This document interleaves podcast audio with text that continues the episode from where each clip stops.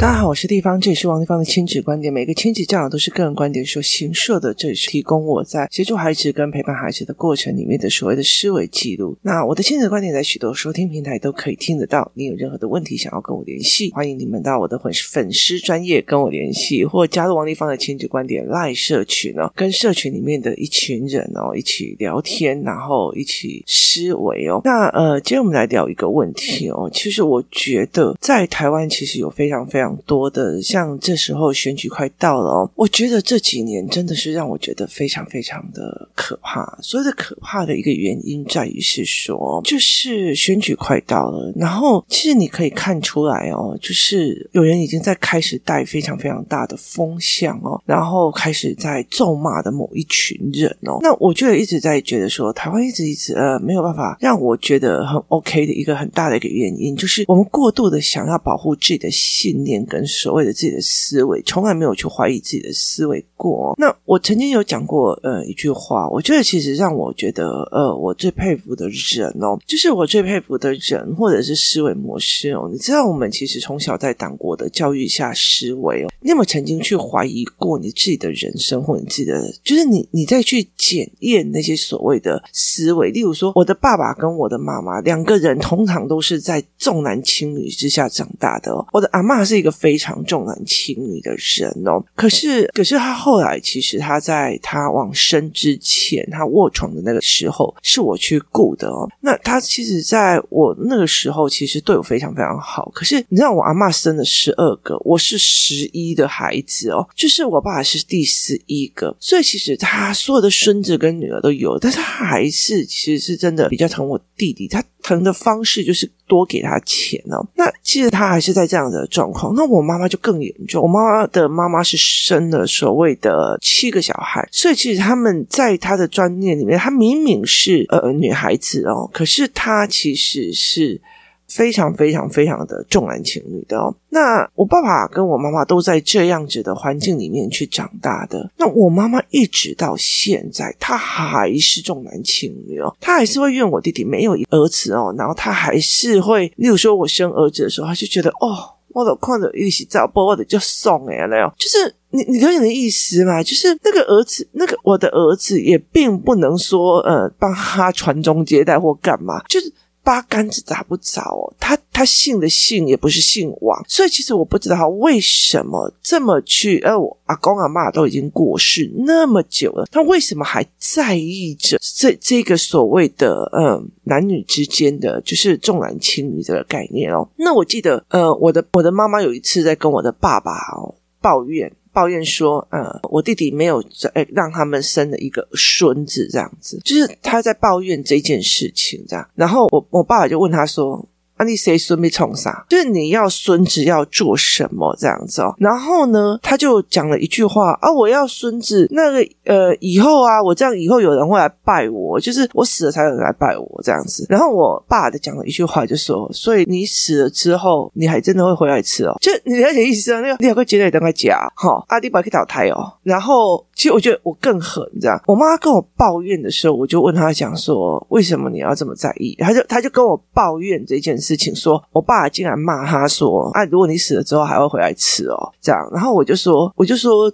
对啊，为什么我爸这样说的不对？他是说啊，本来呀，大家都是在等，就是孙娜来给咱摆啊那样。我就跟他讲说嘛，我告诉你一件事情哦，呃，人啊，就是如果你都是做好事，你就会赶快去，就是六道轮回，你就赶快去，不是去天道，就是去神啊，或者是去去投胎转世的哦。你是做了什么事情？你可以先跟我讲，为什么你会落入轨道，然后再等着吃饭，等着人家拜你？你知道我妈气到一个哦，这是不行，你知道吗？可是其实在这种。整件事情，我会理解的一件事情，我爸爸去颠覆了他历年来，就是多年以来从小到大的重男轻女的观念跟信仰，就是他在一个新的世代里面，他去颠覆了这个，他去挑战的这个东西，其实是不合理的。也意思就是说，我的信仰，我挑战，哈。所以其实他去做这一件事情，所以他才有办法去翻转。那很多的时候，我也一直在做这一件事情，就是你思维了，你想了，然后我怎么去协助你翻转了。所以这个概念是这样子在思维的，就是你有没有办法去翻转这个信念哦？可是，在台湾所的教养都是在。强化跟固定你的信念、跟你的感觉、跟你的思维哦。那这件事情就是，嗯，让我觉得非常非常有趣的一件事情哦。那我在非常多的概念里面，我常会在讲一件事情是，我常常会带孩子用产品的思维去看一件事情哦。尤其是儿子之后，我觉得在男生哦，他所有的事情，包括你在看影片啊、看什么，你都一定要提前教。例如说，我女儿小时候，我会给她看那个什么小英的故事啊，什么有的没有。那我儿子就会很早很早就会开始看《狼井岁数》，你知道吗？就是例如说。就是两个人，然后其中一个选择是努力，一个选择是抱怨，然后他们两个人生命跟选择线会从哪边去转移？那男生，我有时候会给他看一些所谓的呃职场的骗子，或者是说思维的骗子哦，就是包括说，诶，有些人每次出去喝酒啊，然后要付钱的时候，他就会假装自己。已经醉倒了，然后等到别人付完钱了以后，他会又起来了，这样子哦。所以，其实你在那个所有的东西里面去看人品哦，然后，例如说，我带孩子们看的电影里面，也会引领他们去看所谓的人品这一块哦。那我为什么后来会一直进入了所谓的产品思维哦？因为我之前讲过，如果你的孩子是浅思考这样的小孩，其实他很容易一直在被害者的角色里面。你为难我，你好好被送我，你好好被冲啥，那个东西就是在浅思维哦。那你在玩我嘛？好，就是这就是潜思维。那其实我就觉得非常有趣的一件事情是，如果你是第二层思维跟第三层思维是是不一样。那例如说，我每次在买一样东西的时候，我就会跟他讲说，这一个人给我们的是呃痛点，就是。这个消费是痛点还是爽点还是解决问题？例如说哈，像说我最近好了，我最近我就一直在想说，糟糕的，那我爸爸回家的时候，谁要带他去看医生哦？那我就在想说啊，糟糕，这怎么办？那我们就在想，我们是不是要在呃中部找一个人，然后去当他的呃所谓的助理，带他去看医生，带他去哪里这样子哦？那后来我就在想一件事情，那。呃，这样其实台北是有所谓的陪病计划这样子，我就跟他们家在讲说，这其实是一个解决问题，就是你就帮人家解决问题哦。在台北有所谓的跑腿帮，我第一次认识跑腿帮的时候，是我发现他们在帮人家代排代排那个所谓的挂号，例如说你要找哪一个名医挂号，可是你没有时间早上五点去那边排队，然后或者早上几点去那边排队，所以你就找跑腿帮去，他就用时间来跟你算。那有排那个所谓的光明灯哦，那是中南部的人，我要告诉你们，台北市的光明灯是要用抢的哦，所以其实光明灯啊、往生连位啊那些东西都是要有人去用。那跑腿帮这一个人，其实我那时候在认识他的时候，觉得蛮有趣的哦。他一刚开始只是在网络上别人有需求，他去做，他就发现可以赚这个跑腿的钱。那跑腿的钱呢？我记得我有一次非常印象深刻，我记得我不知道要买那个什么龙山寺里面旁边的一家草药行的草药，他真的就是采草啊草药，就是那种草或一种药。这样，我忘记是什么东西了。然后那个时候我在坐月子哦，所以那个时候他就必须从龙山寺那边帮我买的那种特殊的草药，然后再把它送到行天宫这一部分来哦，然后再给我。然后那时候我记得我的运费大概是一百多块。那我那时候一刚开始就觉得贵，后来我就觉得人家要帮你跑这一趟，那时间成本，然后沉没成本，然后重点是你就算坐计程车那么快你也来不及哦。所以其实他用这样子的方式，然后呃有段时间他在帮人家排那个什么那个光光。明灯跟王生年会，他用什么牌？他就是找那种网咖，那时候还有很多的网咖的小弟弟小妹妹在那边，他就说啊，那你们就来这边排，赚个钱就可以回去。所以他们就去代排队哦。所以这个在做什么？他在解决你的问题点，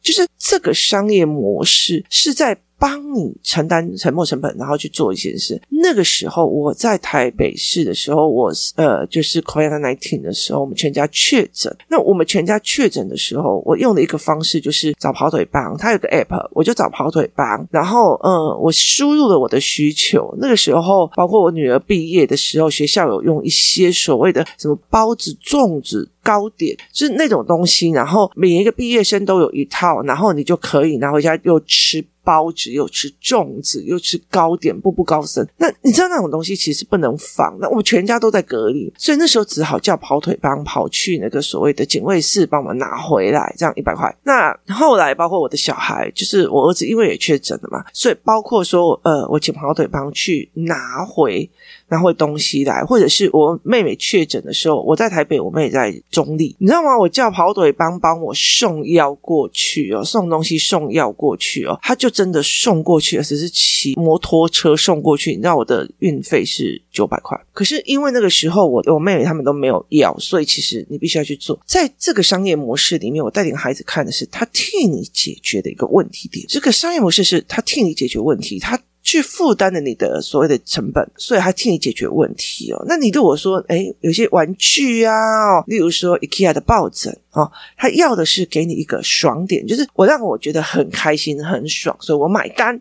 好，所以我买单。然后呢，例如说呢，你家冷气坏掉了，我去进入维修，就是。这一件事情是我的痛，你来帮我解决，就是痛点的这个概念哦。所以很多的东西，我会让孩子在讲说：“诶，你不要讲这个好赚，那个不好赚，而是在于是在他解决了你什么事情哦？那是不是解决事情的人格？”所以我会带领孩子去看这一点。那为什么会带孩子去看这一点？非常非常。重要哦，例如说，我今天并不是说我今天是消费者，诶，我消费者，消费者是你的上帝哦，不是，是你提供了我不想做的事情给我。例如说，我本来不想要煮面，所以你帮我煮了，所以这整件事情你替我承担了这一件事情，所以你帮我做了我不愿意做的事情，我拿钱感谢你，你提供了我东西。好，这是需求互相的这样子的概念哦，所以其实没有。谁比较高尚，谁比较低别？这这件事情，我觉得在很多的事情里面，它就是一个呃所谓的经济行为的模式在跑哦。那非常非常有趣的一件事情是在于是哦，我们在教养孩子在消费的行为的时候哦，通常都在于是说你要不要，这是需要还是想要？但是你没有去用那个思维点在看哦，这是痛点还是爽点哈？那所以例如说娃娃机是痛点还是爽点？没有嘛，就是给你一个 happy 嘛，所以它是爽点的问题哦。那一定要买嘛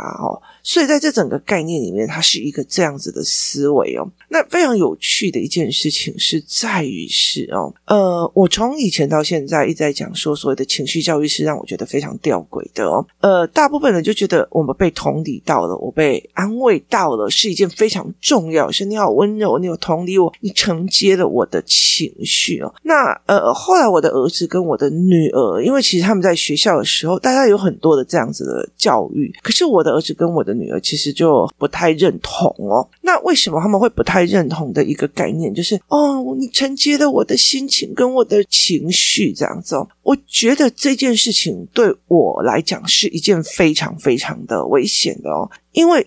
对我们来讲，我老实说，其实有时候你们真的在看所谓的教养理论跟所谓的思维理论的的时候，你们要去理解一件事情：情绪是一门好生意。我再重复一次。情绪是一门好生意哦。例如说呢，哦，你很委屈，你很难过，你很不舒服，然后呢，我听你讲话，我陪你喝酒，是不是一门好生意？是好生意哦。哦，你想要找 happy，找人陪你哈，你委屈了，难过了，好，情绪是不是一门好生意哦？是哦。那他是你在哦，他好可怜哦，他这么可怜，我要捐钱给他，那是不是个好生意？他也是个好生意哦。这个人他。有有理想，有抱负，有怎么样哦？所以我的认同是不是也是一个好生意？它也是一个好生意哦。所以信念认同也是一个操作的点哦。那我觉得在有很多的概念里面，我觉得很危险的一件事情叫做情绪同理是一门好生意。所谓的意思就是在于是说呢，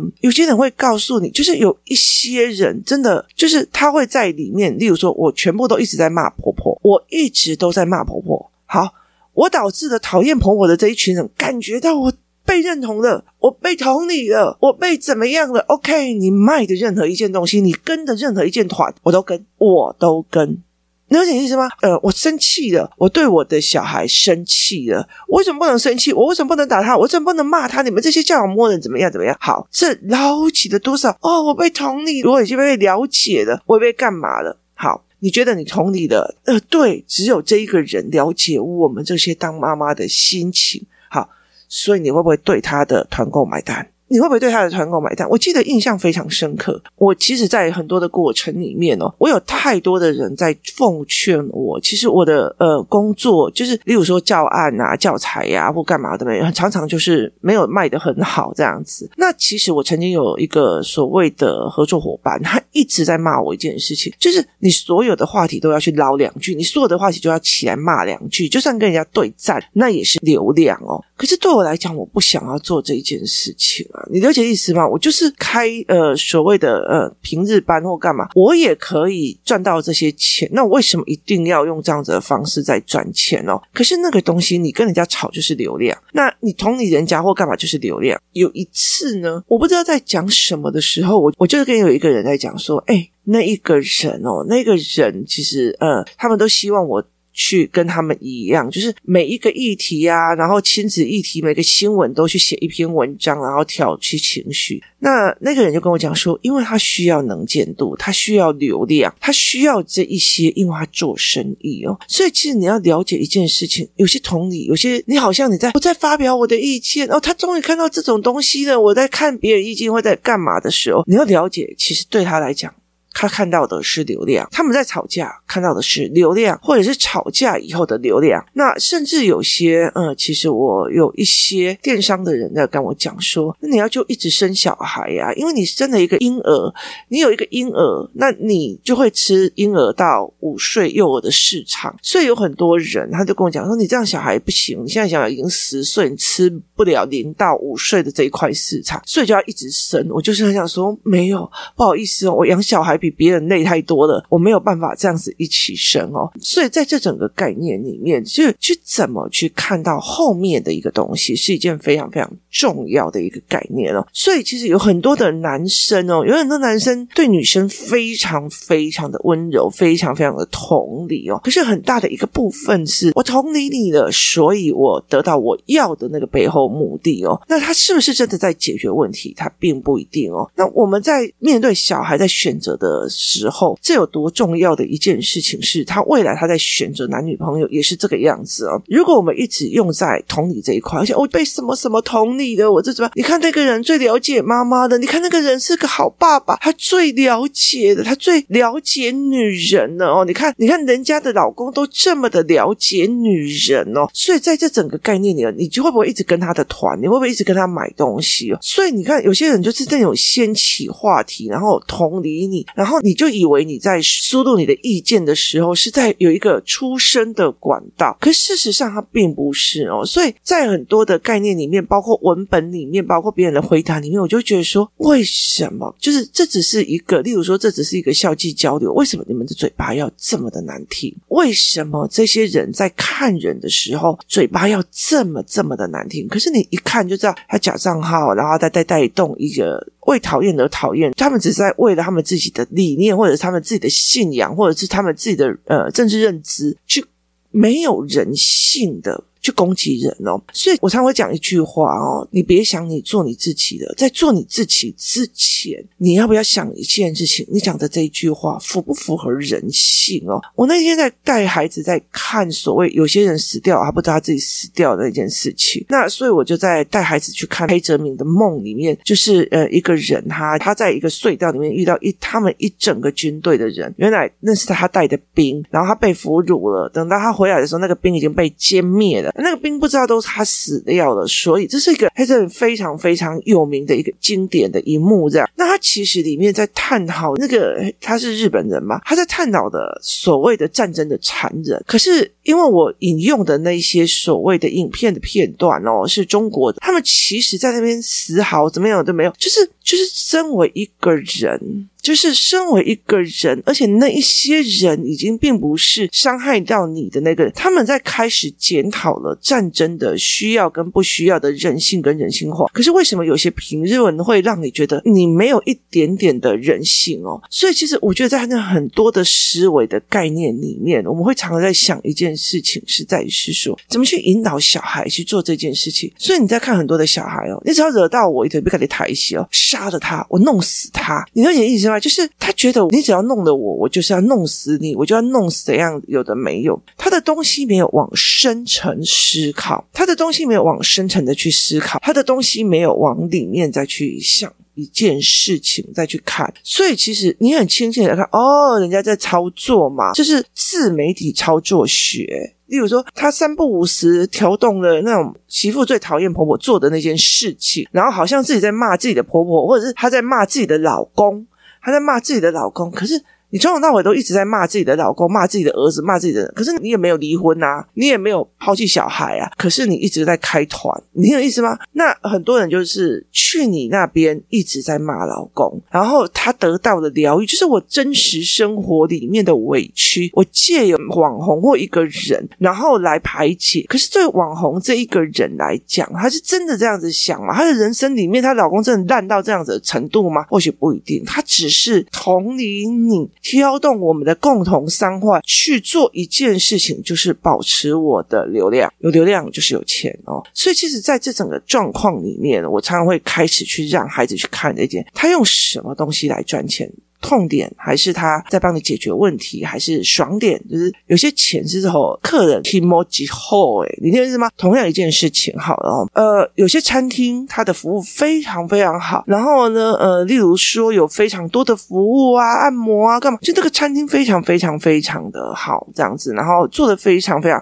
你只要任何的要求都可以。跟有些餐厅也搭米，你知道吗？它又呃水饺面，然后再加上卤味，它把它切的很好，很好吃。这两个东。东西一个在解决你的生理需求，是解决问题类型的；另外一个是在服务你的爽感的，所以这是不一样的。然后有些餐厅是在服务你的虚荣心的，所以其实很多的东西，情绪是一门好生意，情绪是一门好生意。孩子们其实去看这一点，也是一件非常有趣的一件事情。所以我常常会就是，例如说骑车回来呀、然后干嘛？那我儿子就：“哦，我好久没有吃那一家。”我说：“哎，那家为什么你想吃？”他就说：“哎，因为他的那个呃，波拉提炒饭煮的非常非常的好吃哦，所以他用他的专业满足你的味觉，所以你们的是供需需求这样子的问题嘛？他就是说对，好，所以其实，在很多的概念里面哦，有些男生他会觉得被女生这样捧着，哦，你好棒棒哦，然后呃，他也陪你去赌博，他也陪你去打电动，他也陪你做任何事情哦，那。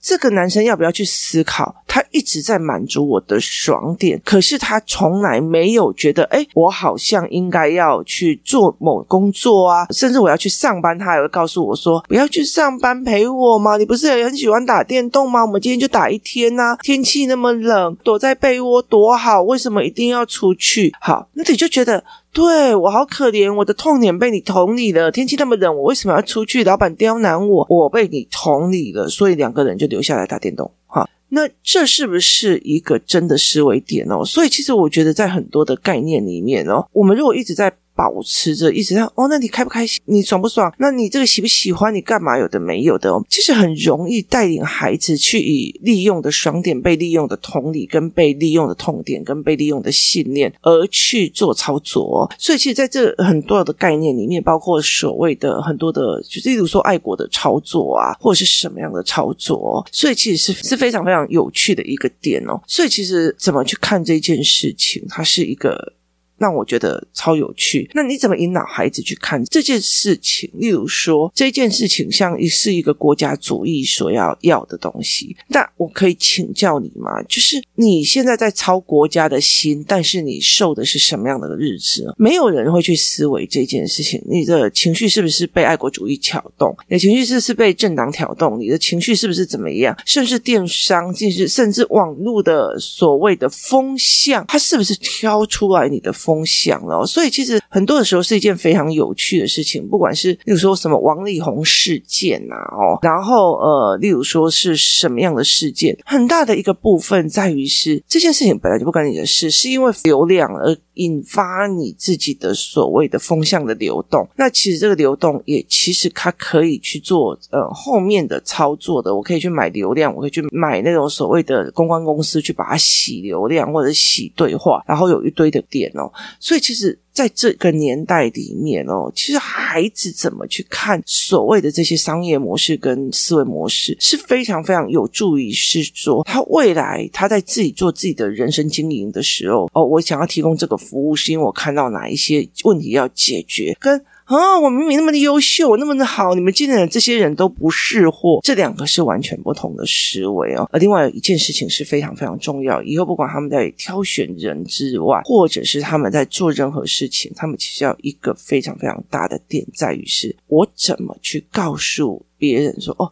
原来他这个后面的操作在干嘛，而不是哦，那好帅，我就是要买，哦，那好美，我就是要买哦。其实非常非常的有趣哦。包括我们最近在讲一个所谓的韩团的操作，那我们就会觉得，嗯，这整个作业的跟呃操作的流程下来之后，我就觉得哦，好像千层糕哦，每一层都刮你一层皮，那就是一个非常有趣的事情。你怎么带孩子看这件事情？你干嘛把钱花在那种韩团身上，跟去看他背后的操作，你就会发现自己。像千层糕一样，一层皮一层皮一层皮被刮一次一次又一次，这是两种不同的思维。一个是站在一个所谓的行销操作的角色，一个在讲我觉得他好帅哦，就是两种，一个叫做第一层思维，一个叫第二层思维。你的孩子希望是哪一层的思维？今天谢谢大家收听，我们明天见。